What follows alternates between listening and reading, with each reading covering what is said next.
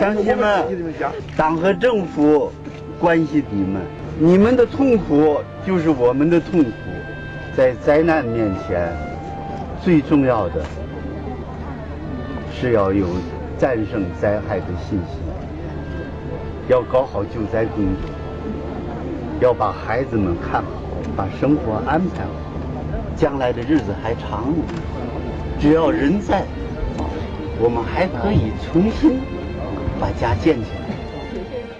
曾经，那肆虐的洪水没有击垮我们；曾经，那连天的风雪没有打败我们。今天，面对这场大地震，我们共济患难，万众一心。